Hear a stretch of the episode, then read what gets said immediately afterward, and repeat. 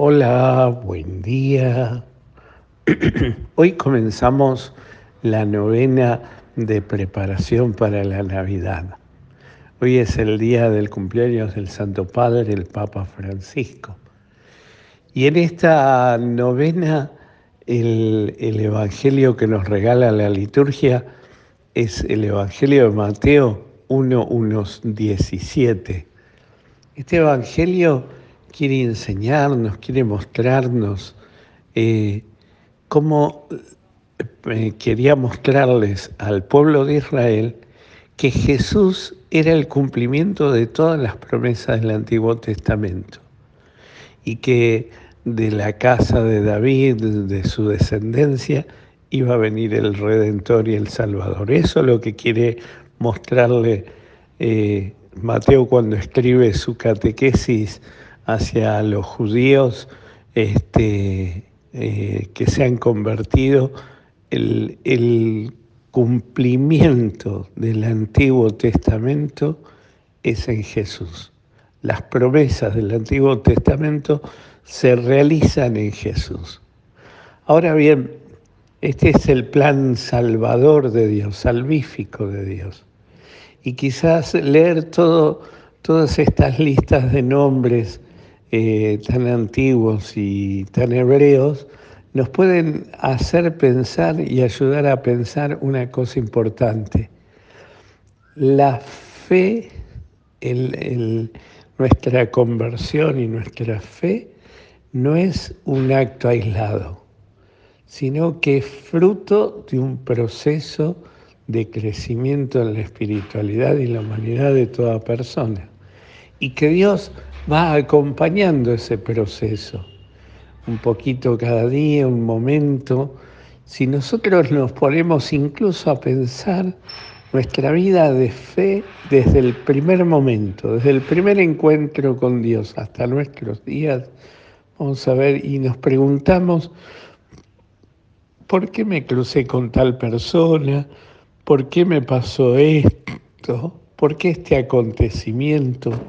¿Por qué fulano de tal me dijo tal cosa? Es un proceso, un proceso como el de la semilla que desde la interioridad va generando una vida nueva. Y este proceso debiéramos agradecer hoy a Dios. Soy el fruto del proceso de toda mi historia de salvación.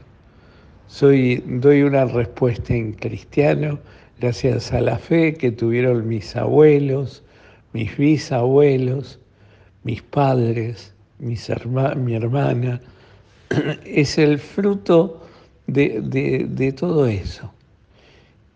Por eso hoy el Evangelio nos cuenta esta genealogía de Jesús, no solo para mostrarnos que la eh, que es el cumplimiento de las promesas del Antiguo Testamento, sino también para alentarnos en ese proceso, en ese camino, donde nos hemos encontrado con personas con distintas moralidades, distintas maneras de vivir, de tal forma, de una, de otra, pero todas sumaron algo a este proceso de mi crecimiento en la vida de la fe.